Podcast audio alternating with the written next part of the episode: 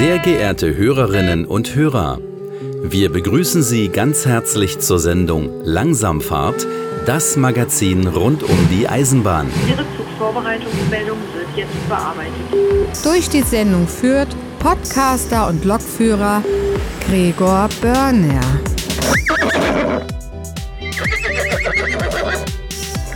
Okay, ich, ich übersetze mal ganz kurz. Herzlich willkommen zu Langsamfahrt Extra und heute geht es um die Pferdebahn auf Spiekeroog. In vielen Städten haben Straßenbahnen als sogenannte Pferdebahnen oder Pferdeeisenbahnen angefangen. Das Prinzip war denkbar einfach. Ein Wagen auf Schienen, angetrieben von einem Pferd. Erst später setzen sich die meist elektrisch angetriebenen Straßenbahnen durch. In einigen Museen, wie zum Beispiel dem Verkehrsmuseum in Frankfurt, kann man sich noch Pferdebahnwagen anschauen, allerdings nur als Standmodell und nicht mehr in Aktion. Eine Pferdebahn in Deutschland hat allerdings überlebt und diese fährt pro Jahr etwa acht Monate und das beinahe täglich. Die Rede ist von der Pferdebahn auf der Nordseeinsel Spiekeroog. Zum Anfang direkt der Hinweis: Auf langsamfahrt.de slash Pferdebahn findet ihr einige Fotos dieser Pferdebahn.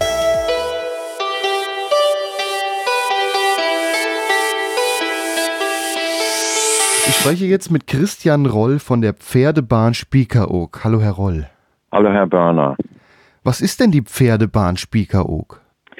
Die Pferdebahn Spiekeroog ist genauer gesagt eine Museumspferdebahn, denn auf historischen Gleisen, wo man schon 1885 gefahren ist mit der Pferdebahn, äh, fahren wir heute wieder mit einem alten Wagen aus Stuttgart allerdings, aber auf der historischen Trasse zum Westen, zum westlichen Ende der Insel vom Dorfrand. Jetzt haben viele von der Pferdebahn noch nie etwas gehört. Äh, dennoch gab es mal sehr, sehr viele Pferdebahnen in ganz Deutschland. Viele Straßenbahnen gehen ja auch darauf zurück. Wie äh, stützt sich denn Ihre Geschichte? Fing das ähnlich an? Ja, es war so auf äh, Spiekeroog in der Kaiserzeit.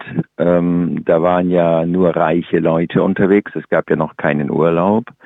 Und das heißt, es waren nicht so viele Gäste und Touristen, wie es heute eben gibt. Und die wenigen, die weggefahren sind, um die haben die Inseln so ein bisschen konkurriert, kann man sagen. Und Spiekeroog ähm, hat den Nachteil der weitesten Wege von der Ortsmitte zum Strand und Meer. Und das war damals ein großer Nachteil in dieser Konkurrenzsituation. Und da hat man überlegt, was kann man machen, um eine Erleichterung für die Gäste zu schaffen. Und die Spiekeroger der damaligen Zeit, also die Männer im besten Alter, waren Seeleute, die waren also auf der Welt unterwegs. Und die haben gesehen, dass es in den Hafenstädten, wo sie äh, waren, schon Pferdestraßenbahnen gab. Und dann haben sie sich gesagt, Mensch, den Motor, den haben wir schon, damit kennen wir uns aus. Wir brauchen hier nur einmal Schienen legen und uns so eine Kutsche, die man auf die Gleise stellen kann, kaufen. Und dann können wir die Erleichterung, äh, die wir uns erhoffen, für unsere Gäste anbieten. So hat das angefangen. Aber eine reine normale Kutsche hätte es ja auch getan in dem Fall. Aber man hat sich dann doch für die schienengebundene Variante entschieden. Ja, die Pferdebahn war quasi Bedingung, weil das, äh, wir ein sehr schweres Gelände haben mit Sand. Und äh, sie haben ja damals Kutschfahrten angeboten für äh, die Gäste, aber man braucht zu große Pferde, weil es ein zu schwerer Gang ist für die Pferde, da durch den Sand, über, den, über die Sandwege, ne, ähm, über die Insel zu kommen.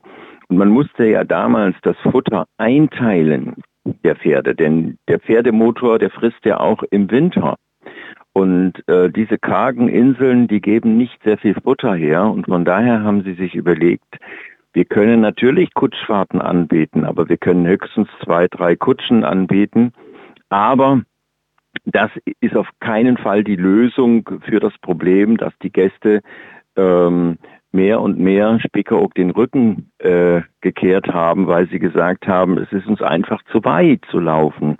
Und die Gäste, die damals unterwegs waren, waren alles reiche Leute, die oberen 10.000. Und die mussten dann zum Beispiel na, äh, als es noch die Trennung der Strände gab im Damenbadestrand, der war noch ortsnah untergebracht, aber der Herrenbadestrand war schon 1,5, 1,6 Kilometer vom Ortskern entfernt. Und da mussten die hinlaufen. Und die sind ja nicht nur äh, sieben Tage gekommen oder 14 Tage wie die Gäste heute. Die sind ja Minimum vier Wochen hier geblieben. Manche haben den ganzen Sommer hier verbracht und haben ihre Angestellten auch mitgebracht, nicht wahr? Das waren ja hochwohlgeborene. Das waren so Leute wie ähm, Marinegeneral so und so und, äh, und, und Militärs und äh, Herr Geheimrat und so weiter. Dann viele Adlige natürlich und die ersten Unternehmer, Herr Verleger mit Familie und so weiter. Und das war eben sehr, sehr beschwerlich. Und deswegen äh, haben die Spiekeroger quasi keine andere Wahl gehabt, als einfach auf dieses schwere Gelände Schienen zu legen. Ja, und damit waren sie das Problem los, denn jetzt konnten sie mit einem mittleren Pferd 20 Leute transportieren. Das ist eine ganz andere Rechnung. Und ich kann einen Linienverkehr einrichten, denn der Wagen wiegt ja dann quasi nur zwei bis drei Tonnen und das ist für ein äh, kräftiges mittleres Kutschpferd keine Anstrengung. Und ich muss quasi für ähm, die Bahn eigentlich nur eine Handvoll Pferde haben, dann kann ich einen Linienverkehr einrichten. Und das war einfach die wichtige Rechnung.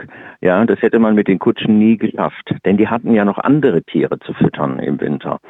Die hatten noch viel Kühe, Ziegen und Schafe, haben sich ja selbst versorgen müssen. Es hat sich ja keiner damals um die Insulaner gekümmert.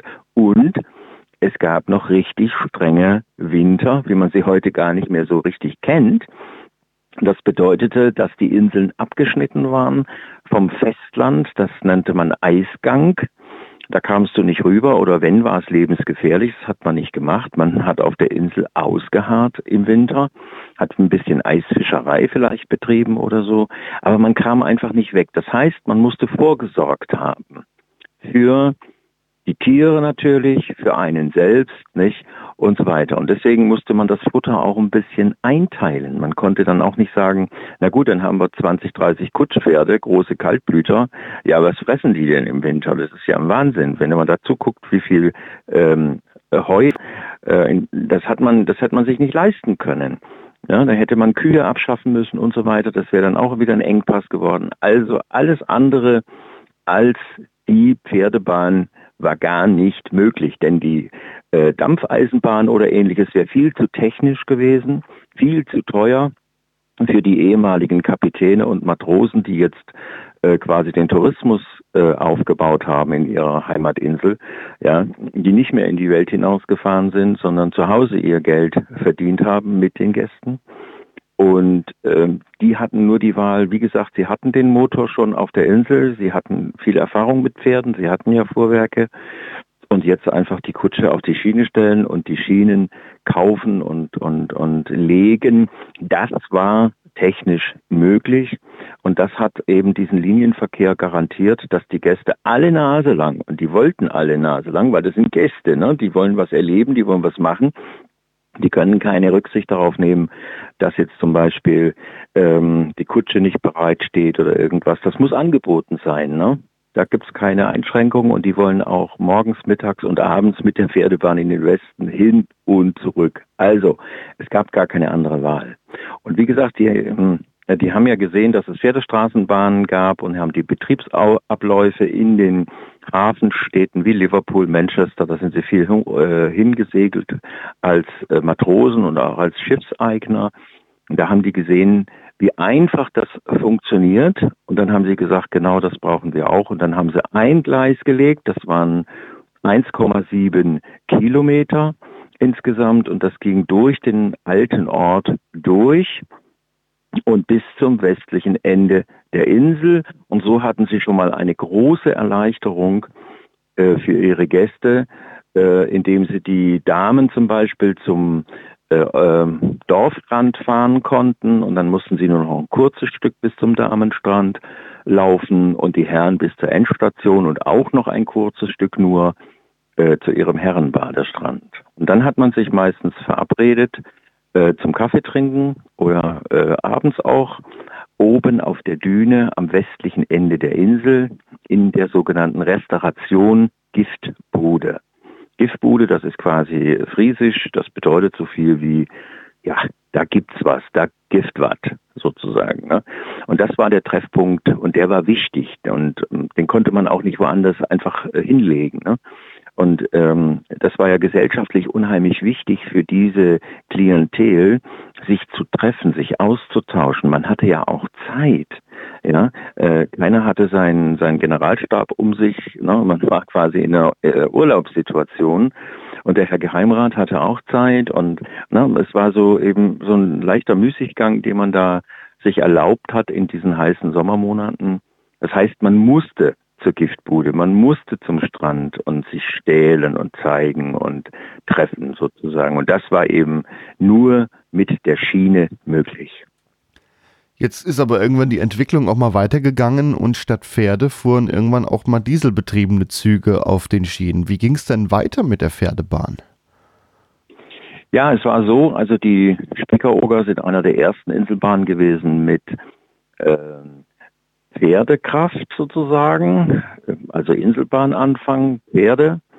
Und ähm, dann muss ich noch dazu sagen, hat man gesehen, wie wunderbar das funktioniert hat mit der Pferdebahn. Ja, die hatten an acht Wagen in der Spitzenzeit und konnten wirklich den ganzen Tag hin und her fahren. Die paar hundert Kurgäste, die sie dann hatten, das war so knapp unter tausend äh, Badegästen, die sie immerhin schon hatten. Ne? Und die haben sie hervorragend hin und her gefahren ab 1885.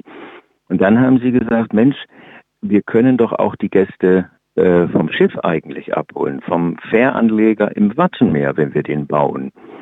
Und so hat man es gemacht. 1892 war Spickhock die erste ostfriesische Insel, die Gäste mit der Eisenbahn, der Pferdeeisenbahn äh, vom Schiff abgeholt hat, im südwestlichen, äh, ja, in Prielnähe sozusagen. Da hat man die Bahn hingebaut über die Wattwiesen gelegt ein zweites Gleis.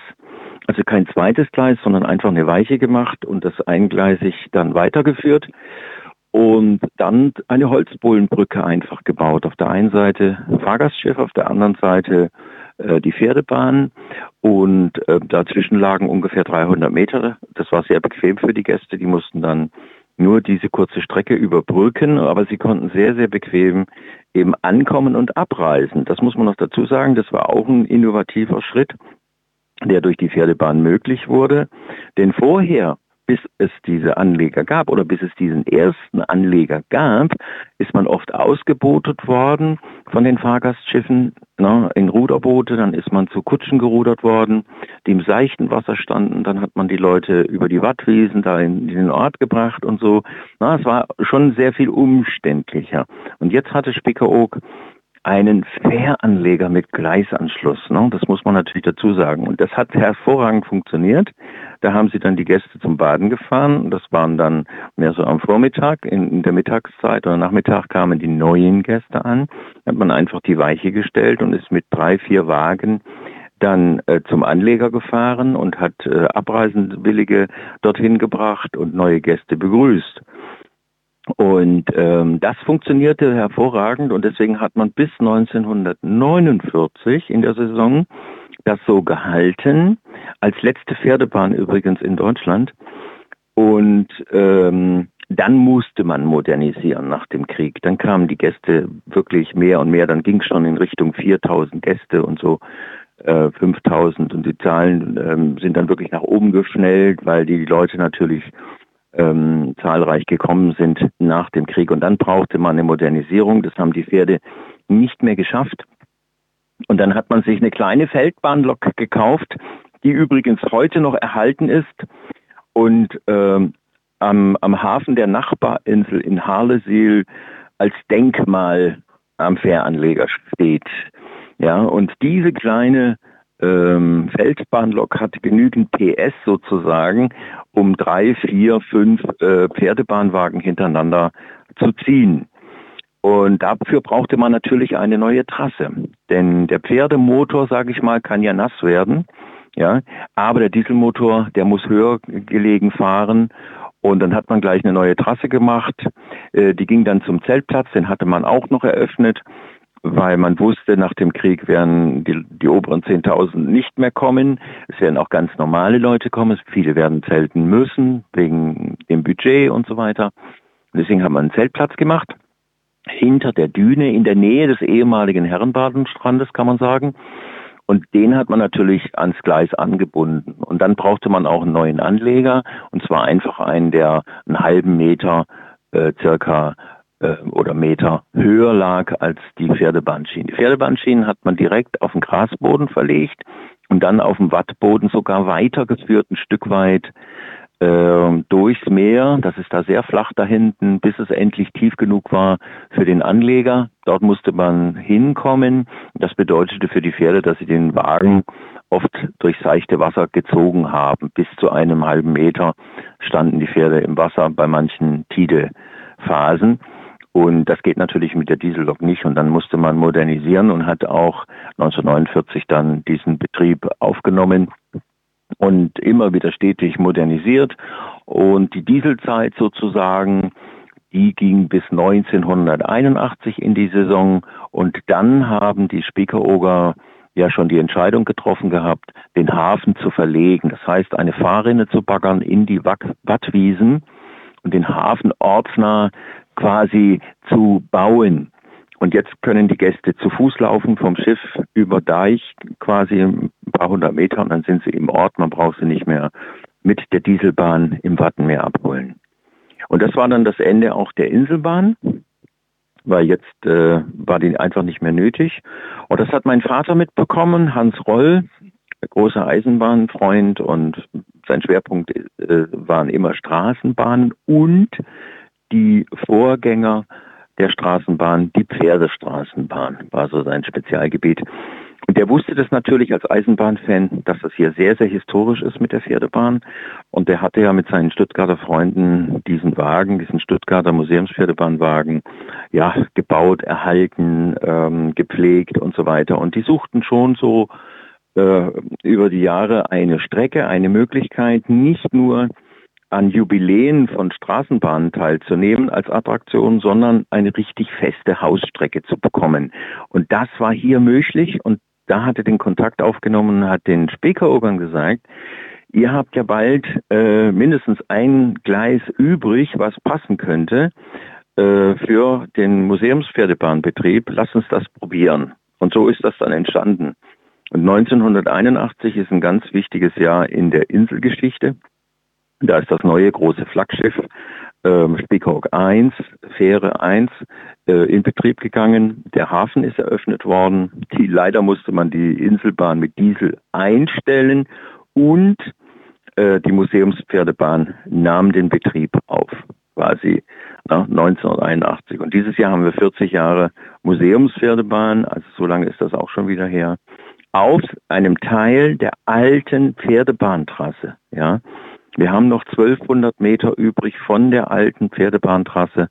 Insgesamt waren die alte Trasse aber 1700 Meter. Wir können quasi nicht mehr durch den Ort fahren. Ja, wir fahren am westlichen Ende äh, des Ortes los bis aber zur Original-Endstation in der Kaiserzeit am westlichen Ende der Insel. Ja, und da fahren Sie jetzt auch regelmäßig. Äh, von wann bis wann ist denn immer Ihre Fahrsaison?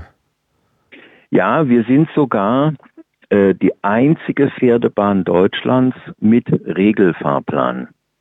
Ja, das heißt, wir haben einen Fahrplan, so ähnlich wie es früher eben war. Und da sind wir die einzigen. Es gibt ja viele Freunde, Eisenbahnfreunde, die toll die Wagen pflegen und Pferdebahnwagen fahren in Döbeln, es gibt Veranstaltungen in Augsburg, haben wir erlebt und so weiter in Stuttgart. Ja, aber wir sind die einzigen mit einem richtigen Fahrplan, einem Regelfahrplan. Und das bedeutet für uns, täglich zu fahren, wenn es das Wetter erlaubt, also von Anfang April bis Ende Oktober. Also von den Osterferien kann man sagen, bis in die Herbstferien hinein. Und wir fahren jeden Tag so ab der Mittagszeit, je nachdem, entweder elf oder zwölf, je nachdem, was, äh, wie die Schiffe auch fahren, wie die Gäste auf die Insel kommen und so weiter. Und dann fahren wir so vier, fünf, sechs Mal, je nachdem, und fahren auch äh, Sonderfahrten, Gruppen, Hochzeiten und so weiter. Und das ist auch nötig, weil die Saison natürlich begrenzt ist. Das heißt, wir haben ungefähr 200 Betriebstage Und in diesen 200 Betriebstagen müssen quasi die Kosten eingespielt werden, die man braucht, um diesen Betrieb aufrechtzuerhalten. Das heißt erstmal drei Motoren, ja, die das ganze Jahr versorgt sein wollen. Im Winter dann kommen die aus Festland zum Beispiel, werden dort gepflegt am Pferdehof und auch bewegt und so weiter. Dann Tierarzt, Hufschmied und so weiter. Da kommt schon einiges zusammen. Und wir haben 200 Betriebstage, da muss das Geld quasi erwirtschaftet werden. Deswegen haben wir auch keinen Ruhetag, sondern wir fahren jeden Tag. Und wenn es so ein Tag ist wie heute zum Beispiel, da stürmt es, da können wir nicht fahren, dann kommt eben auf die Tafel heute zu stürmisch, morgen fahren wir wieder. Und dadurch haben wir quasi ähm, an der Nordsee üblich öfter mal Sturm. Und da haben wir insgesamt äh, zwei, drei, vier bis fünf Ruhetage äh, auf natürlicher Basis sozusagen, ja, wo es wirklich keinen Sinn macht, bei Windstärke 7 und Regen und Sandflug ähm, durchs Naturschutzgebiet zu fahren, dann sagt man, okay, heute ist der Ruhetag quasi. Nicht? Zumal das ja dann auch keinen Spaß macht, dann mitzufahren bei so einem Wetter. Mit wie viel? Wobei die Gäste, ja. die Gäste würden bei jedem Wetter fahren, weil es ist ja so, äh, viele, wenn sie zum Beispiel rechnen in der Hauptsaison, ne, die sind mit Kindern da, ne, jetzt haben sie einen stürmischen Tag, der Sand fliegt am Strand, ne, dann sagen die Kinder, ja, können wir ja Pferdebahn fahren, das ist ja kein Strandwetter. Ne? Also die, die, die Pferdebahnwütigen äh, Menschen, die wollen trotzdem fahren, aber man muss ihnen dann eben sagen, äh, vorm Deich und hinterm Deich ist nochmal ein Unterschied. Wir fahren ja durch den Deich durch. Und da draußen, da pfeift der Wind schon ganz schön. Ne? Und das macht dann wirklich auch keinen Sinn. Ne? Mit wie vielen Personen und wie vielen Pferden arbeiten Sie? Also wir haben 16 Sitzplätze auf dem Wagen, ganz erstaunlich. Und dann können sich noch ein paar Kinder hinstellen oder wenn eine Gruppe da ist zum Beispiel, können noch vier Personen hinten stehen auf der Plattform und, und vorne nochmal drei. Also wir kommen dann schon deutlich über, über 20, wenn wir wollen. Und, aber dann sollte man sich kennen als Gruppe, als Hochzeitsgruppe oder so. Und wir fahren insgesamt mit drei Pferden und ähm, im Prinzip stehen immer zwei zusammen und ein Pferd arbeitet. Ne? So haben wir eine ähm, ausgewogene Geschichte. Und dann kann es auch mal sein, dass ähm, ein Tag nicht so viele Fahrten geplant sind. Ne? Und dann fahren nur zwei Pferde und ein Pferd hat komplett frei, dass man das so ein bisschen ja aufteilt und durchmischt sozusagen. Nicht? Ja, und ähm, von der von der Traktion her sind das mittlere Pferde, mittlere Kutschpferde. Ähm, wir haben zwei Tinker-Pferde. Tinker äh, äh, ist eine britische äh, Pferderasse, geht zurück auf die Tinker. Die Tinker waren die Kesselflicker, das heißt es direkt übersetzt. Und die haben diese braven Kutschpferde, die Tinker, gezüchtet. Und das ist so ein Mischlingspferd, ein Kaltblut-Mischlingspferd, was seine Arbeit macht, was kinderlieb ist und so. Und da haben wir einige äh, nette Vertreter gehabt. Dann haben wir noch jetzt ein süddeutsches Kaltblut dazu genommen, weil wir haben noch einen schönen geschlossenen Wagen. Wir haben ja den Stuttgarter Museumspferdebahnwagen, das ist ein offener Wagen. Und den fahren wir natürlich im Sommer, damit man Rundumblick hat und man sitzt auch in Fahrtrichtung. Und der andere Wagen ist ein Nachbau auch mit Originalteilen, der ist aber geschlossen. Und da hat man diese klassische Straßenbahn äh, Parallelbänke, eine, eine rechts, eine links. Und da müsste man sich immer umdrehen oder an dem Gegenüber vorbeischauen, um nach draußen äh, sehen zu können. Und das ist dann eher so ein Wagen, wenn, wenn sich eine Gruppe kennt und, und dann fährt man die raus zum Sonnenuntergang oder zur Hochzeits, äh, einem Hochzeitsanlass oder ähnliches. Nicht? Das meiste machen wir aber mit dem offenen Wagen, weil es einfach ähm, für die Gäste angenehmer ist. Ja. Und ähm, ja, und dann haben wir eben in der Hauptsaison ähm, sieben Fahrten und dann kann auch mal sein, dass wir eine Abendfahrt machen zum Sonnenuntergang oder äh, eine Gruppe fahren am nächsten Vormittag und so weiter. Das ist dann in der Hauptsaison ähm, eben die Haupteinnahmequelle. In dieser Hauptsaison ähm, sagen wir mal, bringen wir die Kosten ans Land, die wir brauchen, eigentlich um die Bahn überhaupt zu betreiben. Und in der Nebensaison, das ist dann quasi wie so eine Rücklage und so ein Bonus sozusagen, wo man dann anfängt zu verdienen. Ne? Aber die Kosten sind natürlich hoch. Bei drei Pferden kann man sich vorstellen, drei Pferde, zwei Wohnungen. Hier hat der Pferdebahner so eine Werkraumwohnung. Ähm, die gehört zur, zur Bahn quasi dazu. Und ähm, natürlich habe ich noch ähm, einen anderen Wohnsitz sozusagen. Ich wohne in Berlin.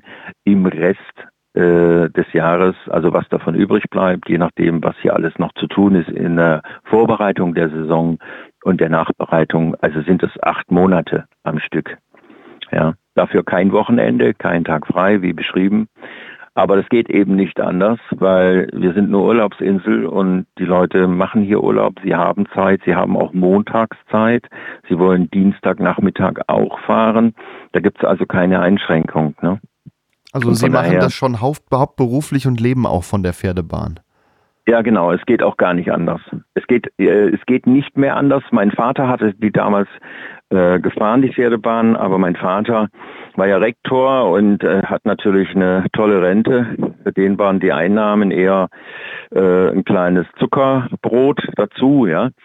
Aber äh, wenn man das heute sieht, wie der Tourismus sich entwickelt hat und so weiter und was die Leute unternehmen wollen, muss man das auf professionelle Beine stellen. Es geht gar nicht anders. Und das war ja auch damals so ein Hintergedanke von meinem Vater, dass er gesagt hat, es ist nicht nur historisch hier auf der Insel, und es passt alles und es ist hier äh, ähm, auch ein, ein, schöner Ort und so weiter, sondern die Leute haben auch Zeit zu fahren an einem Montag, an einem Dienstag, an einem Mittwoch, wo sie normalerweise arbeiten würden. Und das hilft natürlich, ähm, die Bahn zu betreiben, auch finanziell, ne? auf, ein, auf, ein, auf ein gesundes äh, Fundament zu stellen. Ne? Das war auch so ein Hintergedanke. Da passt das, weil jetzt müssen wir nicht gucken, dass wir einen Fahrplan machen, vielleicht am Samstag, vielleicht am Sonntag, wie viele Museumsbahnen eben nur diese beiden Tage im Sommer, äh, sage ich mal, die Kosten reinfahren können. Sondern hier ist es so, dadurch, dass die Leute Urlaub haben, haben wir natürlich finanziell einen ganz anderen Rahmen, der möglich ist. Ne? Bei Ihnen war am Deich etwas äh, kaputt oder musste neu gemacht werden. Dadurch konnten Sie sehr lange nicht fahren. Mittlerweile fahren Sie zum Glück wieder. Was war denn ja. da? Ein Tor war kaputt. Also, hatte ich mitbekommen. Ja, genau. Also es war so, die ähm, alten Deichtore aus den 50er Jahren, das sind so schwere Eisen, Stahleisentore gewesen, rot lackiert, liebevoll gepflegt und so weiter.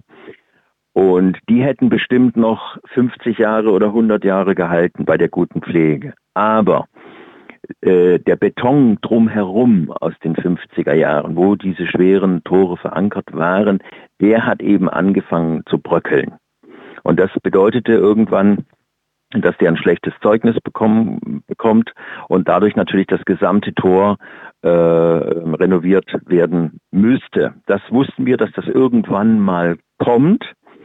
Und äh, dann hieß es, äh, wenn das kommt, das äh, ist nicht mehr so lange hin und so weiter. Und dann haben wir erstmal bis dahin gearbeitet, ganz normal. Und dann kam eben diese, dieses Gutachten und das ist halt sehr schlecht ausgefallen, hat eine schlechte Benotung bekommen. Das heißt, wir brauchen ein neues Deichtor. Und das ist unser Nadelöhr. Wir müssen da durch. Ne? Sonst, können, sonst haben wir keine Verbindung mehr zum Ort. Wenn wir sagen, wir verzichten darauf äh, und wir fahren hinterm Deich los, dann sind wir eine reine äh, Landstraßenbahn mit Pferdeantrieb sozusagen. Da müssten alle Leute über den Deich drüber laufen irgendwie, um dann da mitfahren zu können. Also das hätte im Prinzip keinen Sinn, wirklich. Ne? Das heißt, wir müssen dieses Nadelöhr irgendwie modernisieren. Und da gab es natürlich dann verschiedene Summen, die da äh, abgerufen wurden, aufgerufen wurden. So ein Deichtor kann bis zu ein bis zwei Millionen kosten. Dann haben wir gesagt, ja, das kriegen wir natürlich nicht zusammen. Und dann haben wir mit dem Ingenieurbüro der Nationalparkverwaltung, dem, dem Landesamt für äh, Küstenschutz, ähm, einen Plan ausgearbeitet, wie, wie man das so billig und so günstig und so sicher wie möglich machen kann. Und dann waren es noch 130.000 Euro. Und ähm, da haben wir gesagt, naja, das ist ja eine Summe, die kann man ja vielleicht erreichen. Ne? Und dann haben wir gesagt, was haben wir, wie viel Geld haben wir? Und dann haben wir gesagt, naja, wir haben ja Gäste, vielleicht gibt es den einen oder anderen, der da gerne was spenden würde, uns helfen würde zu diesem neuen Deichschad. Und dann haben wir eine Rettungsaktion gemacht ähm, nach dem Corona-Pausenjahr 2020. Da sind wir nicht gefahren, weil wir nicht wussten, was auf uns zukommt. Dann haben wir im Winter 2020 auf 21 ähm, eine Aktion ins Leben gerufen, rettet die Pferdebahn. Mit eigenem Spendenkonto und der Erläuterung für unsere Gäste, äh, worum es geht. Und dann haben wir das als E-Mail versendet. Und äh, die Leute haben dermaßen gespendet. Also wir haben innerhalb von acht Wochen waren wir bei 120.000 Euro, die überwiesen wurden. Und es ging dann immer noch weiter und weiter. Also sensationell, ja. Und dadurch hatten wir natürlich Planungssicherheit für 21. Ich persönlich habe gedacht, naja, jetzt müssen wir ein Jahr den Klingelbeutel äh, schütteln, bis wir das vielleicht zusammen haben. Aber acht Wochen, das ist echt eine Sensation. Und dann konnten wir natürlich sagen, okay, wir fangen an zu bauen im Frühjahr. Denn ein Deich äh, muss ja, oder eine Deichsicherungsanlage muss natürlich im Sommer gebaut werden, weil es im Winter benötigt wird. Und so konnten wir äh, Anfang des Jahres eben anfangen äh, zu bauen. Und bis es dann fertig war und wir wieder gefahren sind, also 2019 haben wir äh, Ende September eine schwere Sturmflut gehabt, da wurde das Tor zugemacht, dann kam Corona, dann war die Deichtorproblematik. Und 21 im August haben wir wieder in Betrieb aufgenommen, also gefühlte zwei Jahre Pause. Aber natürlich mit einem lachenden äh, Gesicht dabei, dass wir so schnell insgesamt ähm, dieses Tor, dieses Start, was es jetzt neu ist, es ist kein Tor mehr, es ist ein Start, das heißt, es sind Aluminiumelemente, die dort eingeführt werden in eine Aussparung, die betoniert wurde. Man macht wohl keine Tore mehr, weil die immer ein Eigengewicht haben und die arbeiten immer an dem Rahmen, egal wie neu der ist. Ne? Das kann man sich leicht vorstellen. So ein Tor, das, das wiegt bestimmt eine, eine eine Seite zwei, drei Tonnen. Ne? Und das macht man dann auf und zu und das arbeitet natürlich an der Substanz. Und deswegen macht man Charts rein. Die sind aus Aluminium, hochwertig. Und da kommt dann die Freiwillige Feuerwehr Spickeroog und die Kurverwaltung, ein paar Mitarbeiter von der Kurverwaltung und der oberste Küstenschützer beobachtet das alles, ob das mit rechten Dingen zugeht und er sagt dann ja, am Ende ist in Ordnung, das können wir so lassen. Und innerhalb von einer Stunde oder so ist dann der Deich verschlossen, ja, und die Sturmflut kann kommen. Ne? Und ähm, das ist quasi das Neue, was ähm, jetzt ähm, durch unsere Gäste ermöglicht wurde. Also unsere Gäste haben uns quasi äh, aus der Patsche geholfen und uns quasi dieses Deichschart und die ganze Anlage geschenkt. Ne? Und gleich hat auch noch was für die Sicherheit getan. Jetzt kann die Insel so schnell nicht absaufen. Das, was wären die ja, Alternative gewesen, äh, wenn man äh, das jetzt nicht neu machen hätte können? Hätte man das dann den Deich an der Stelle verfüllt? Ja, man hätte dann irgendwann äh, das vielleicht sogar gemacht. Das wäre aber der aller, allerletzte Schritt gewesen. Was jetzt eine Zwischenlösung gewesen wäre, die ist allerdings sehr teuer, ist, dass man den Deich oder das Tor ersetzt durch so eine großen Sandsäcke. Ich sag mal so ganz große Big Packs sind das, ne? voll mit Sand. Davon 70 Stück, die wurden äh, quasi als Deichersatz vor das Tor gemacht. Und das ist natürlich teuer, die äh, wegzuräumen. Das hätte jedes, jede Saison 10.000 Euro gekostet, weil da muss ja mehrere Mann kommen, Radlader, Anhänger, da muss eine Straße gebaut werden, eine Holzbohlenstraße, damit der Deich nicht verletzt wird durch die durch die schweren, durch das schwere Gerät sozusagen. Also das hätte 10.000 Euro gekostet, ähm, den, den Deich dann zu öffnen. Das hätte schon noch nicht bedeutet, dass das Ende der Bahn gewesen wäre. Aber es wäre halt mit großen Kosten verbunden gewesen. Ne? Und das haben wir halt gescheut. 2020 hätten wir das schon machen können. Da hatten wir schon die Kalkulation vom Küstenschutz, 10.000 Euro. Dann ist das Tor offen, dann könnt ihr fahren. Und ähm, am Ende der Saison quasi wieder äh, das gleiche Prozedere, um es wieder zu verschließen. Ne? Und das wäre natürlich wirklich nur ein Jahr mal gegangen. Also kurz und gut, die, das Deichtor ist das Nadelöhr und letztendlich um einen normalen Betrieb der Museumspferdebahn aufrechterhalten, braucht man ein neues Deichschart und das haben uns die Gäste spendierend durch diese großartige Spendenaktion. Und jetzt ist das Nadelöhr quasi auf Jahre hinaus äh, sicher, irgendwann wird oder soll mal der Deich erhöht werden, aber der war auf Spickeroog ähm, in den 60er Jahren nach dieser verheerenden Hamburger Sturmflut 62 sehr weit erhöht worden. Deswegen ist das erstmal kein Thema auf der Insel Spickeroog. Überall woanders werden die Deiche erhöht, ne, wegen dem Meeresspiegelanstieg. Ne. Das wird da beobachtet, aber das haben, haben wir jetzt erstmal nicht vor uns. Aber das neue Deichschad ist schon so konzipiert, dass man es erweitern kann nach oben hin. Das kann man sich ja. doch eigentlich so vorstellen, dass äh, von oben einfach Elemente in, den, in die Öffnungen vom Deich reingesteckt werden und dann ist äh, quasi äh, zu. Ja, also man kann sich im Prinzip so vorstellen wie so ein Rollladen, der äh, runtergelassen wird. Ne? Nur dass halt die einzelnen Elemente einzeln reinkommen, nicht zusammenhängen und dann übereinander gestapelt werden. Ne? Also so wie in Köln am Rhein und woanders auch, wenn diese Hochwassergeschichten kommen, setzen sie einfach die Elemente da ein. Ne? Und die sind aus Aluminium, das heißt zwei Mann können diese, ich glaube 3,80 Meter, 4 Meter breit oder so sind die, äh, können die gut in die Hand nehmen und weiterreichen zu denen, die schon oben sind und dann lassen die das von oben mit so ähm, Griffen, speziellen Griffen dafür runter. Ne? Und dann achten wieder zwei drauf, dass die richtig sitzen und dann kommen die nächsten und so weiter. Also das geht relativ schnell, ganz einfaches System, wie ein Rollladen mit einzelnen Elementen und wie gesagt, die Feuerwehr brauchte eine Stunde und dann ist das Tor zu, dann kommen noch ein paar Sandsäcke zur Sicherung unten ran. Ne? Also es ist relativ schnell dann zu machen und die ganzen Materialien liegen sowieso direkt hinterm Deich, griffbereit, sag ich mal, in so einem eigens dafür, in, in so einem Häuschen und das ist eine schnelle Aktion und das ist auch sehr leicht zu organisieren, denn die äh, Küstenschützer, die sagen uns ja rechtzeitig, äh, wann eine Sturmflut kommt und wie viel äh, Wasser über normal erwartet wird. Ne? Also das ist ja alles schon Tage vorher bekannt. Und dann kann man sich darauf einstellen. Es kann sein, mittags um 13 Uhr soll die Sturmflut sein. Dann reicht es völlig aus im Prinzip, wenn die Feuerwehr morgens um 8 äh, das Tor schließt. Ne? Kann sie natürlich auch am Abend vorher machen, aber das geht so schnell. Ich habe das schon beobachtet, die Sturmflut ähm, kommt um Mittagszeit und am Vormittag um neun wird das Tor erst zugemacht. Ne? So war das auch immer auf den Inseln, weil man kann es ja trotzdem berechnen. Ne?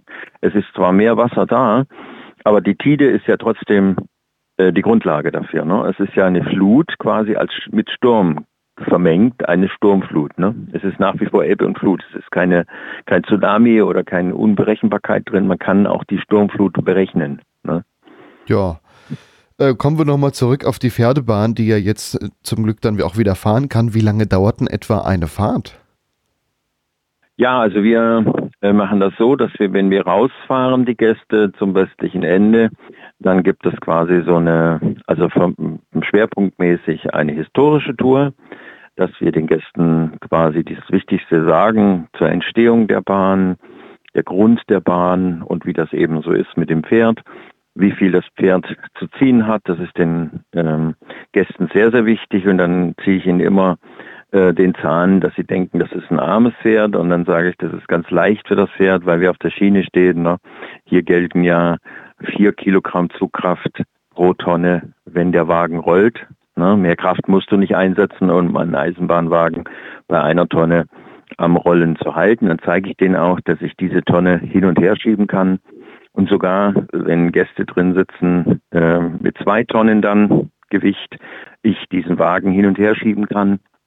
Ja, und dann erzählen wir eben von der Geschichte ähm, der Insel, wie das alles entstanden ist. Und das dauert ungefähr ja, so 20 Minuten. Dann sind wir draußen an der Endstation. Ja, aber davon sieht man dann wahrscheinlich schon einiges von der Insel. Lohnt sich mit Sicherheit da mal mitzufahren. Äh, das ist jetzt ja vielleicht auch mal so ein Tipp, äh, um einen Urlaub zu planen. Warum nicht mal äh, nach Spiekeroog oder auf, in die Nähe auf dem Festland und dann mal einen Tagesausflug dahin zu machen, um dann mal genau. mitzufahren. Genau. Klingt auf jeden Fall sehr interessant. Äh, Werde ich mir irgendwann auch mal vornehmen, bei Ihnen mal mitzufahren. Es ist auf jeden Fall so gehalten, dass die, der Spaß und die Freude äh, im Vordergrund stehen, aber auch das Historische äh, einen wichtigen äh, Punkt äh, einnimmt bei dieser Fahrt. Das ist mir persönlich ganz wichtig, dass dieses Museale immer wieder äh, erwähnt wird, weil sich die Leute heute ja auch gar nicht mehr so, so kleine Anekdoten aus der Kaiserzeit äh, vorstellen können, wie das mal war. Also angefangen davon, dass es keinen Urlaub gab und ähm, wie die damals äh, gelebt haben und was es da für moralische Vorstellungen gab mit äh, Herrenbadestrand, Damenbadestrand, ja, also das auch weiterzugeben und dann eben, dass die Pferdebahn damals eine große Erleichterung war für die Leute, nicht nur in den Städten als Pferdestraßenbahnen, sondern dass es auch Überland Pferdebahnen gab. Ähm, und äh, Zubringerdienste haben die Pferdebahnen oft gemacht, zum Beispiel bei den Freunden in Döbeln. Da fährt ein wunderschöner Wagen, erster Samstag im Monat, die habe ich besuchen können im Corona-Pausenjahr, weil ich normalerweise immer fahre. Wenn die fahren, wenn ich Saisonende habe, fahren die nicht mehr. Dann ist November. So. Und äh, 2020 sind sie Gott sei Dank gefahren, bin ich hingefahren. Und das waren so Zubringerbahnen oft zu Hauptbahnhöfen. Ja, dass Leute mit der, mit der Pferdestraßenbahn vom Hauptbahnhof dann in die Stadt gefahren konnten. Ne? Und ähm, so ist das entstanden mit der Pferdebahn. Und hier ist es natürlich sensationell, dass es tatsächlich nicht einfach nur eine Belustigung für die Gäste ist, sondern eben dieses Historische ne? von 1885. Und da kann man so viel Spannendes erzählen. Und äh, den Gästen gefällt das auch und sie, sie wollen das auch. Wir haben ja auf Spiekeroog sehr, sehr viele Stammgäste und sehr gute Gäste, ja. Und äh, die wollen natürlich diesen Diskurs haben mit diesem historischen Schwerpunkt. Und ähm, ja, und dann gehen sie hinten spazieren, am Strand zurück oder zum Kaffee trinken oder ähnliches. Und wer will, kann dann eben wieder mit zurückfahren. Und dann fahren wir im ersten Gang raus, quasi im Schritttempo, damit ich Zeit habe und die Möglichkeit habe, ähm, den Gästen etwas zu erzählen. Und wenn wir hinten nach der Pause wieder zurückfahren, dann fahren wir meistens im Trab, also im zweiten Gang. Dann zeige ich den Gästen, dass das eigentlich der ähm, ja, dass die Geschwindigkeit war der Pferdebahn. Ne? Also man ist Trab gefahren, um die Gäste zügig über die Insel zu bekommen. Ja, und es ist dann rundum ein tolles Erlebnis und eine Tour nimmt dann so ungefähr knapp eine Stunde ein und äh, mit einer kleinen Pause hinten am ehemaligen Hauptbadestrand der Insel. Der ist ja dann in den 30er Jahren verlegt worden, weil es einfach zu stürmisch ist da hinten. Da heißt ja auch Sturmeck. Da ist einfach zu viel zerstört worden durch die Winterorkane. Und in den 30ern ist der Sand äh, vom Strand ins Meer gespült worden. Und sie hatten keinen Sand mehr am Strand. Und dann haben sie sich überlegt, also jetzt müssen wir umziehen in die sichere Inselmitte. Und das haben sie dann gemacht. Nicht? Und aber so ist die Tour. Und ähm, wir machen quasi äh, pro Stunde eine Tour. Ne? Und in der Hauptsaison sind das vier mit dem einen Pferd und drei mit dem anderen Pferd. Ne? Aber die meiste, meistens reichen fünf Touren. Und äh, ja, dann können die Gäste wieder ruhig schlafen, weil die von außen denken, wenn sie, wenn sie nicht mitfahren, ich erzähle es auf jeder Tour, dass es sehr, sehr einfach ist für das Pferd, ähm, diesen Wagen zu ziehen. Ich erzähle sogar den Teenagern, ne, da gibt es ja einige, die dann sagen, oh Gott, das arme Pferd, wollen dann erstmal gar nicht mitfahren.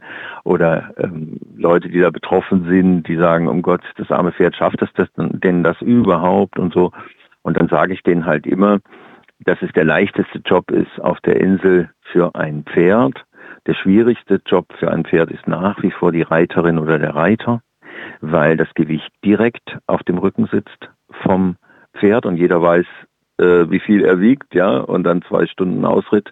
Also das ist schon eine Leistung, was dann ein Pferd äh, vollbringt. Und das zweitschwerste ist natürlich die Kutsche wegen größerer Reibung.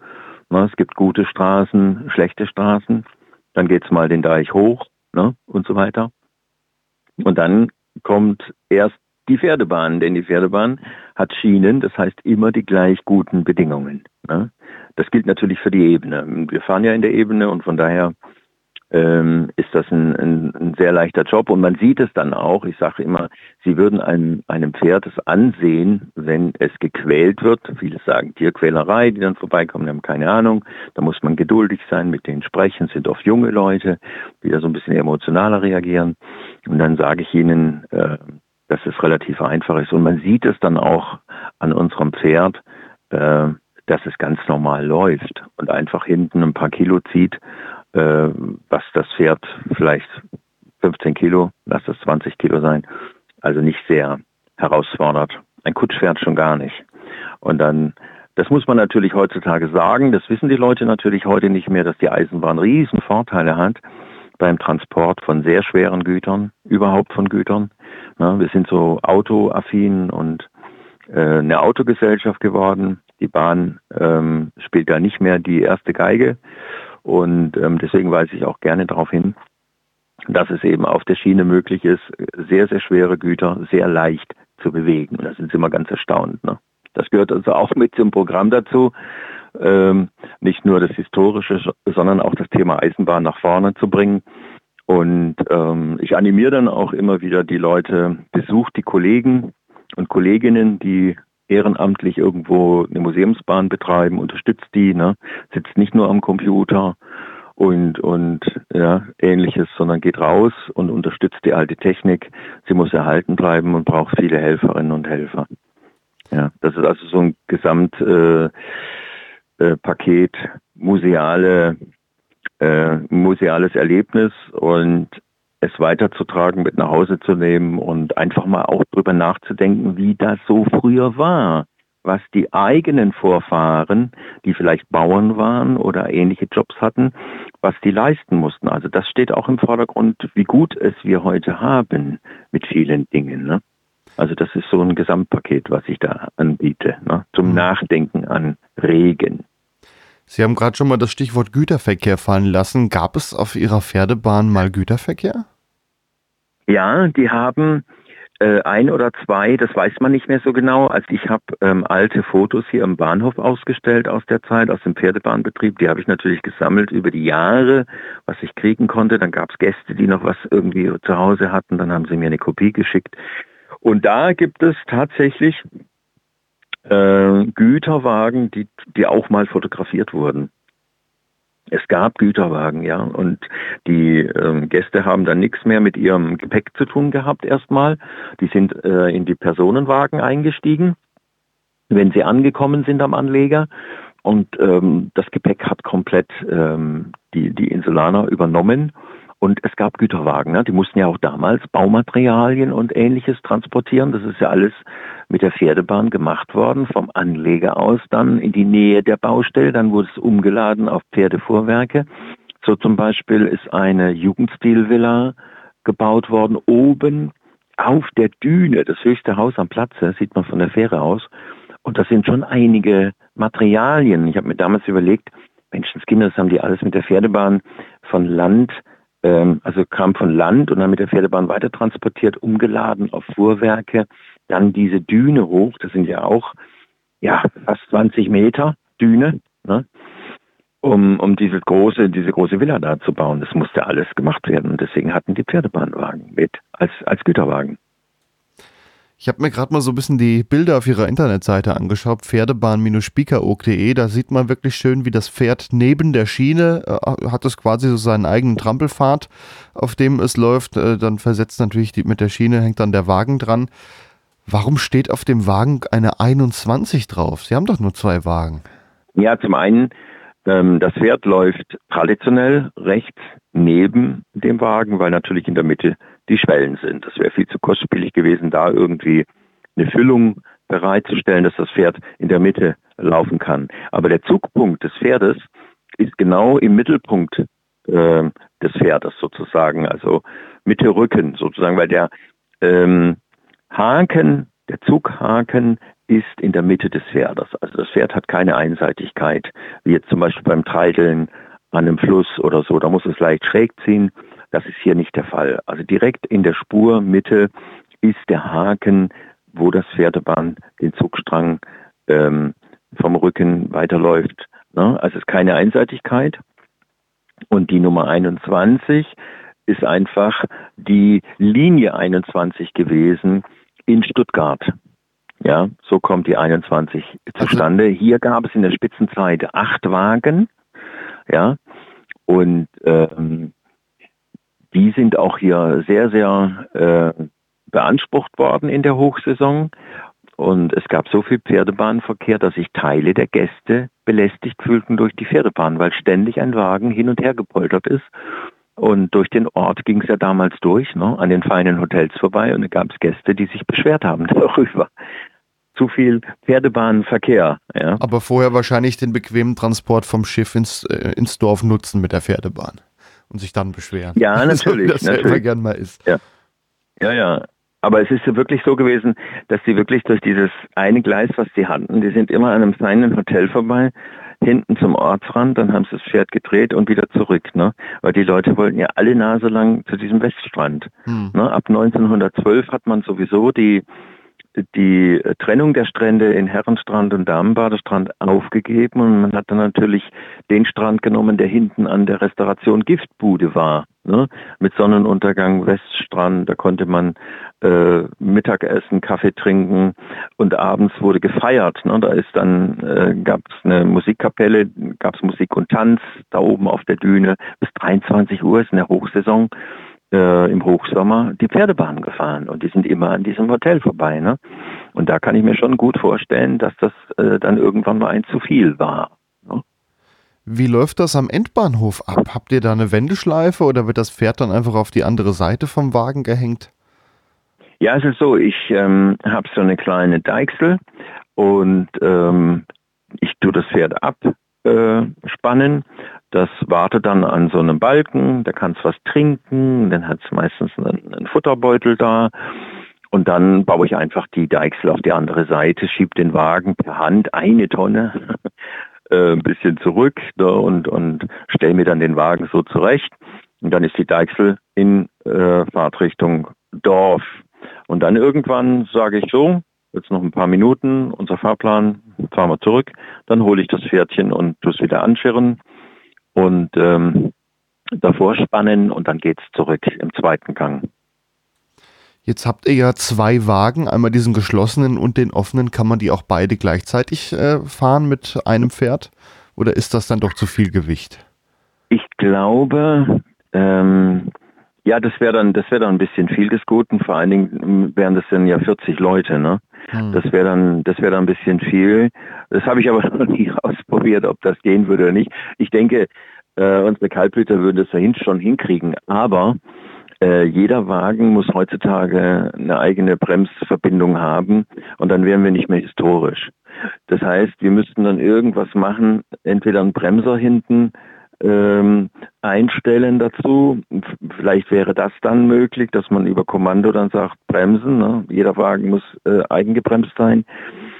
Aber ähm, das wäre nicht mehr historisch, weil früher war ein Pferd ein Wagen und man ist auf Sichtkontakt gefahren. Und wenn wir das Historische in Vordergrund stellen, dann müssen wir mit einem Wagen fahren und dann im Abstand sozusagen mit dem zweiten. Ne? Also diese Zwei-Wagen-Regelung gab es mal, glaube ich, auf Langeoog, aber die hatten äh, dann Platz für die Pferde. Die haben dann zwei Pferde rechts laufen lassen. Ja? Und äh, aber die mussten irgendwie Platz haben, dass sie irgendwie durch den damaligen Deich da in der Kaiserzeit gut durchgekommen sind. Ja. Und ähm, aber das war auf Spiekeroog nicht historisch. Spiekeroog immer nur ein Pferd, ein Wagen. Also ist dann auch so gar nicht vorgesehen, man sieht dann immer nur einen Wagen am Fahren bei Ihnen. Ja, ja, also das halten wir äh, historisch.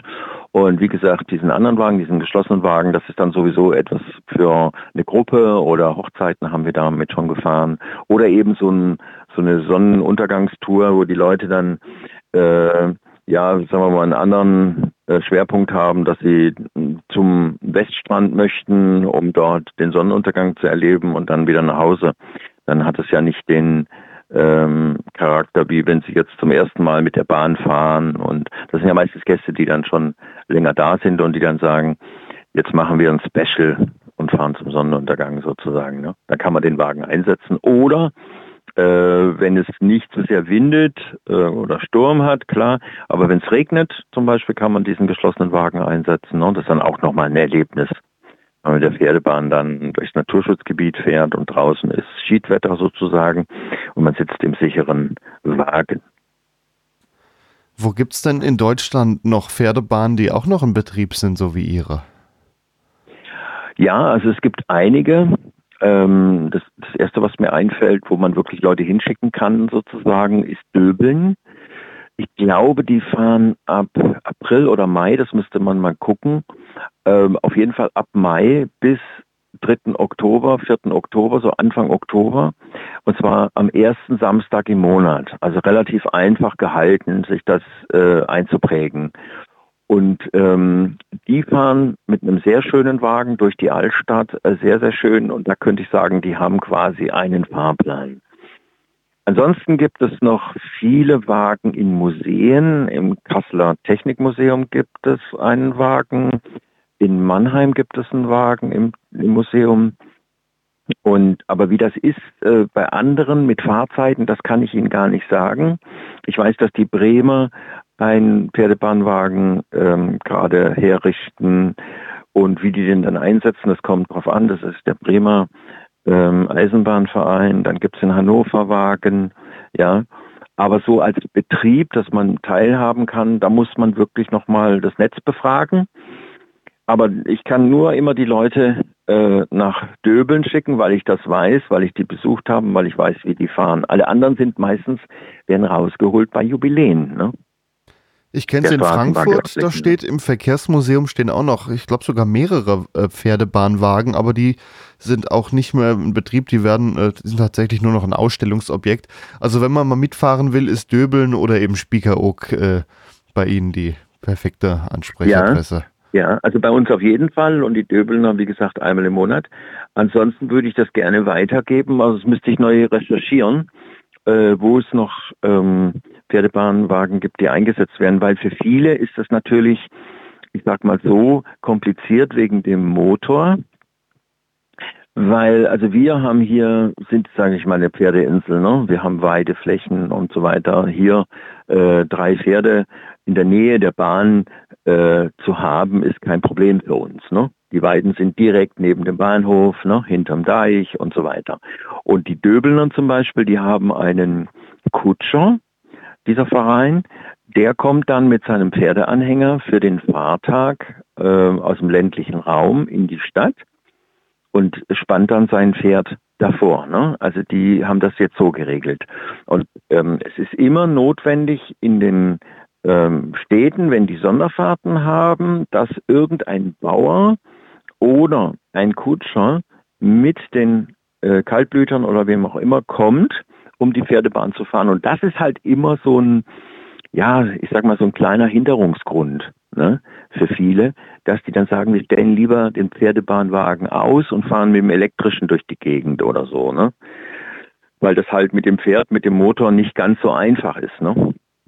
Brauchst du immer jemanden, der dann das ganze Jahr dieses Pferd quasi bereithält, ne, für die Fahrten dann, die im Sommer stattfinden und so. Und das ist natürlich bei uns einfacher. Entweder können die Pferde im Winter hier bleiben oder wir geben es zu einem Pferdehof, dann werden sie geritten dann, wenn die Saison vorbei ist. Es ist hier quasi wie so ein Pferdeland, ein Pferdeumland. Ne? Ähm, auch hinterm Deich am Festland gibt es viele Pferdehöfe und, und äh, Hufschmiede und Tierärzte und das ist hier alles gut organisiert und sind im Prinzip kurze Wege. Und wie gesagt, der, der, der Grundbaustein ist einfach, dass wir hier locker die Pferde behalten können. Ne? Ähm, in der Nähe der Bahn.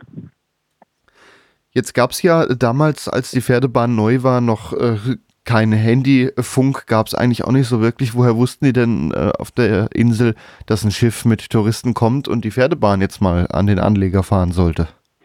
Ja, die äh, wussten, es kommen Gäste dann und dann. Das war aber ein größeres Zeitfenster wie heute. Da ging es mal um, die kommen morgen oder vielleicht übermorgen oder so. Und wenn sie dann gekommen sind mit dem Fahrgastschiff, dann hat der Kapitän folgende einfache Methode gehabt. Der hat dann zum Beispiel vier kleine dunkle, gut sichtbare Flaggen an den Mast gemacht. Und die Spiekeroger haben mit ihrem Feldstecher geguckt. Die wussten ja, irgendwann kommt das Schiff. Und dann sehen sie diese vier kleinen Flaggen. Und das bedeutet, äh, wir brauchen vier Wagen. Und dann hatten die Spiekeroger genügend Zeit, vier Pferdebahnwagen klarzumachen, vier Pferde anzuschirren und dann innerhalb von kürzester Zeit da rauszutraben zum Anleger. Und dann konnten die Gäste aufgenommen werden. Ja, also so, also so, so, so eine Kleinigkeiten vom Betriebsablauf, ne, die äh, recht einfach, aber auch witzig und spannend sind, wie sie das damals gemacht haben. Ne. Ja, ganz einfache Methode. Vier Flaggen, vier Wagen. genau, und könnten auch mal mehr sein, ne? Oder nur zwei, ja. ne? Und ja. Es war ja mit der Anreise dann ähm, auch gar nicht so einfach. Manchmal hat der Wind gewechselt, ne? Die sind ja oft gesegelt in der ersten Zeit. Da gab es ja unterschiedliche, also bis die Dampfschiffe dann gefahren sind, ne, die quasi immer ähm, dann bei der Tide gefahren sind, bei Flut gekommen sind und so weiter. Und da könnte man noch viel erzählen, auch wie die, ähm, die äh, Hafenanleger äh, draußen im Watt entstanden sind, dass man quasi die Bahn zum Schiff bringen musste, weil man noch keine äh, hafenähnlichen Geschichten baggern konnte. Das war viel zu kompliziert und zu teuer für die kleinen Inseln. Und deswegen hat man diese Fähranleger ganz einfach gebaut aus Holz und ist so weit wie möglich äh, zu dem Priel mit der Bahn als Führung, als Gleisführung gegangen. Äh, denn draußen gibt es diesen natürlichen Priel, der durch Ebbe und Flut tief gehalten wird. Ne? Und deswegen ist man, gab es diese, diese Fähranleger im Südwesten der Inseln, ganz weit draußen. Dann, damit es endlich tief genug ist fürs Schiff, weil es im Prinzip im Wattenmeer äh, eigentlich recht flach zugeht. Ne? Ist ja kein großer Tiefgang. Also ist die Pferdebahn eigentlich auch bis ins Watt reingefahren? Richtig, ja. Und die Pferde haben den Wagen ein Stück weit durchs Wasser ziehen müssen, weil es sehr flach ist. Und da mussten sie ein paar hundert Meter durchs Wasser den Wagen ziehen. Es konnte natürlich auch Vollebbe sein. Dann waren die Schienen blank. Ne? Aber es gab ja auch dann äh, die Ankünfte von Gästen, die dann natürlich mit Flut gekommen sind. Und dann mussten die, wollten die natürlich in den Ort und die haben dann natürlich nicht gewartet, bis Ebbe war, dass die Pferde jetzt gut laufen konnten, sozusagen auf dem Wattboden. Dann sind die halt mit dem Wagen ähm, durchs Wasser. Ja, ein Stück weit. Heute fast unvorstellbar sowas. ja, es würde heute nicht mehr gehen. Da hätten wir wirklich eine äh, Gegnerschaft äh, für die Bahn. Das würde heute nicht mehr gehen, weil die Saison hat ja damals so im Juni angefangen. Und da ist das Wasser ja noch recht frisch. Ne? Also da hat es dann, weiß ich nicht, 15 Grad, 14 Grad und so. Mhm. Ähm, und dann stehen die Pferde da weiß ich, eine halbe Stunde, dreiviertel Stunde und warten, bis die Gäste da sind. Das könnte man heute nicht mehr kommunizieren. Selbst im Hochsommer hat es ja dann 19 Grad, 20 Grad vielleicht. Ne? Mhm. Und äh, aber dann trotzdem da äh, regungslos quasi äh, eine halbe bis eine Stunde warten auf die Gäste und so. Das würde heute nicht mehr funktionieren. Ja. ja. Herr Roll, Sie haben jetzt Ihre Pferdebahn sehr schmackhaft geredet. Ich äh, werde irgendwann mit Sicherheit mal mitfahren. Es klingt unheimlich spannend und die Bilder sehen auch sehr, sehr idyllisch aus. Vielen Dank, dass Sie mir die Pferdebahn mal etwas näher gebracht haben. Ja, jederzeit. Das ist unsere Passion sozusagen. Wir sind ja eine Eisenbahn-Fanfamilie, kann man sagen. Und mein Vater hatte äh, eben den Schwerpunkt Pferdestraßenbahnwagen zu äh, sichern, zu erhalten und natürlich auch die elektrische Straßenbahn. Das war so sein, äh, sein Schwerpunkt. Und die Stuttgarter Eisenbahnfreunde, wo er Mitglied war, ähm, die haben das maßgeblich äh, überhaupt ähm, auf den Weg gebracht mit der Museumspferdebahn auf Spickhook. Ne? Ohne die hätte es gar nicht funktioniert. Die haben den Wagen hergerichtet, hergebracht, die alte Pferdebahnstrecke wieder ähm, fahrbar gemacht. Ja, die war ja zugewachsen und äh, sind auch eingeladen worden von der Insel. Und der damalige Bürgermeister Rommel von Stuttgart hat dann die Spiekeroger im Gegenzug auch eingeladen äh, nach Stuttgart und so weiter. Also da war ein sehr herzlicher äh, Austausch da. Aber ohne die Stuttgarter gäbe es hier heute keine Museumspferdebahn. Das muss man ganz klar sagen. Die sind in Bad Cannstatt, da schicke ich immer auch alle Leute hin. Ähm, die hier die Pferdebahn toll finden, sage ich, wenn ihr mal in Stuttgart seid, schaut vorbei, guckt euch die Museen an, unterstützt das, ne? spendet vielleicht und so weiter, werdet Mitglied und versucht mal irgendwie diese ganzen Museumsbahnen schlechthin, ja, wo Leute sich so viel Mühe geben mit Strecken und was da alles dranhängt, ja, freischneiden im Frühjahr und und die Streckenpflege, die Wagenpflege und so, ne, äh, dass ich das so ein bisschen transportiere zu den Gästen, die jetzt Urlaub haben und dann klickt es vielleicht bei dem einen oder anderen und sagt, ja Mensch, das ist eine tolle Sache. Ich könnte ja vielleicht mal Mitglied werden in so einem Verein und, und denen hilft es schon, wenn dann irgendwie der Verkehrstag ist und einer äh, sagt, okay, ich übernehme den Parkplatz hier, ne, dass hier nicht drunter und drüber geht für die Besucherinnen und Besucher, äh, weiß ich nicht, der eine backt einen Kuchen oder ne, unterstützt ja, diese vielen Hände, die wir hier auch haben auf der Insel. Wir, haben eine große Unterstützung äh, seitens der Kurverwaltung, das Inselmuseum, alles äh, sehr viele Leute, die dem Ganzen äh, wohlgesonnen gegenüberstehen und sehr, sehr viel Ehrenamt ist ja, steckt ja auch drin. Ne? Das darf man nicht vergessen, wo Leute helfen und machen und tun. Und ähm, ja, das sind wir sehr dankbar und deswegen sind wir immer im Dienst und geben auch immer Auskunft. Und mich haben schon Leute angerufen oder getroffen auf der Insel, hatte ich Feierabend, 22 Uhr und dann haben sie mich angesprochen, darf ich sie ansprechen? Ich habe eine Frage zur Pferdebahn, das sage ich jederzeit, wenn sie mich sehen. Ja, ich bin immer im Dienst. Ja.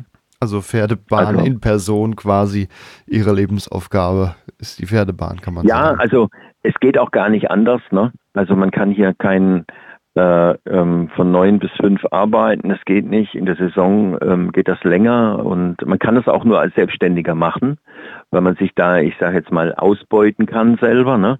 Weil sonst kann ich ja nicht 200 Betriebstage am Stück machen.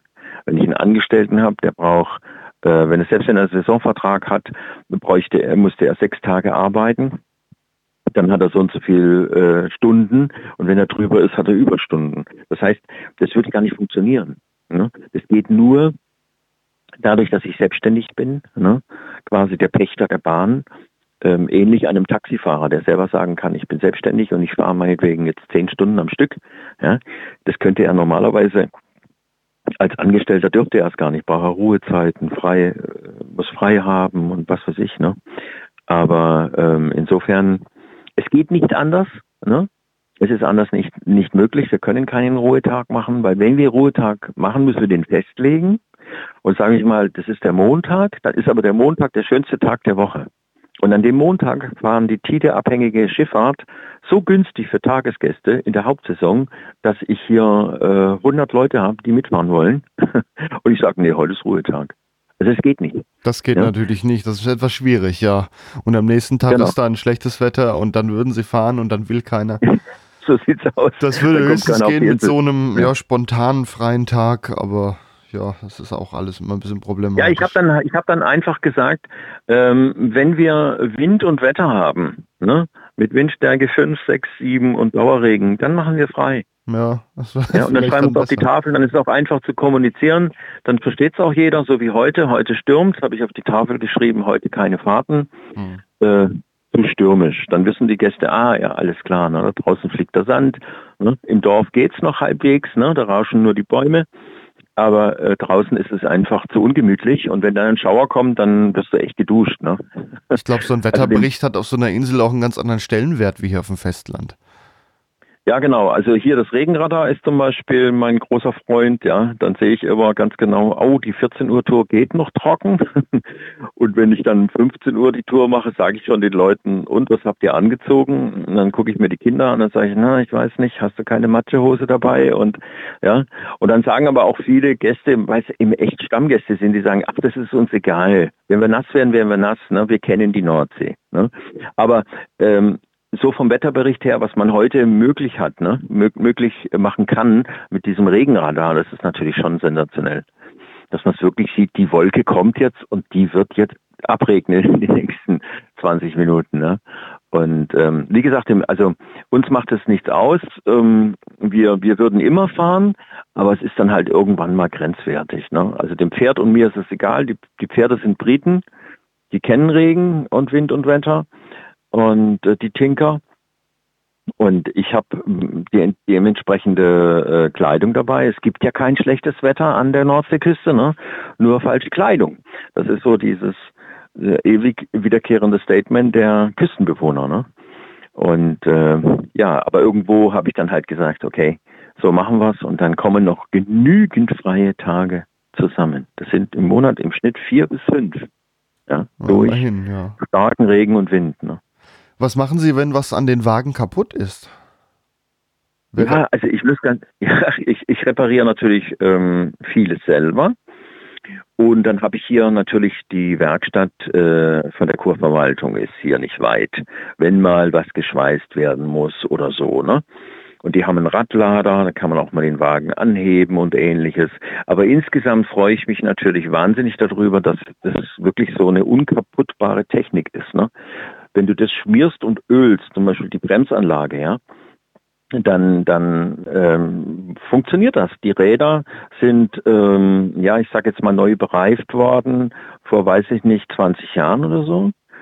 Und die, die fahren noch zigtausende von Kilometern, bis man da wieder irgendwie nachschleifen müsste oder ähnliches. Ja, also es ist eine unkaputtbare äh, Technik. Ne? Ähm, schweres Holz im Aufbau und, und das Chassis ist sicher, wenn du guckst, dass es nicht durchrostet, dass du immer irgendwie Fett machst, dran machst und lackierst und ähnliches, ne? Ist unkaputtbar. Also es ist kein, kein, keine hochdifizile Technik. Ist ja auch keine Beanspruchung eigentlich da. Es wird, es wird nicht wirklich gebremst, es wird nicht wirklich beschleunigt. Und dann, dann, rollt das Richtig. alles so gemütlich vor sich hin. Äh, ich könnte mir wirklich vorstellen, dass da selten mal was dran ist. Das ist richtig. Das meiste ist dann am Ende der Saison so ein bisschen nachlackieren, ne? wenn man dann doch ein Fahrrad mitgenommen hat oder einen Rollator hinten dran gehangen hat ne? und der hat ein bisschen äh, einen Kratzer hinterlassen oder so, aber das ist okay. Das kann man dann am Ende der Saison, ähm, lackiere ich das dann wieder nach oder am Anfang der Saison, je nachdem. Und ähm, aber im Prinzip unkaputtbar, muss man wirklich sagen. Ne? Also leicht zu pflegen, leicht äh, am Leben zu halten, muss ich sagen. Ja. Herr Roll, da wünsche ich Ihnen, dass Sie noch viele Jahre so weiterfahren können und das nicht irgendwann die nächste Sache ist, weswegen es mal eine Pause geben muss. Und dann sehen wir uns vielleicht irgendwann mal in der Pferdebahn. Vielen Dank. Ja, gerne, jederzeit. Ähm, wie gesagt, ab April äh, bis ja in die Herbstferien hinein, je nach Wetterlage natürlich, fahren wir und freuen uns über Leute, die das auch begeistert und geben die Begeisterung gerne weiter. Und wir haben ja viele Stammgäste und Freunde, die extra auf die Insel kommen wegen dieser diesem Kleinod, ne? Äh, quasi einzige Pferdebahn Deutschlands mit Regelfahrplan. Also ist schon eine tolle Sache. Dafür lohnt es sich auf jeden Fall. Ja, dann hoffe ich, dass wir uns da mal irgendwann live sehen werden und äh, sage bis dahin alles Gute und tschüss.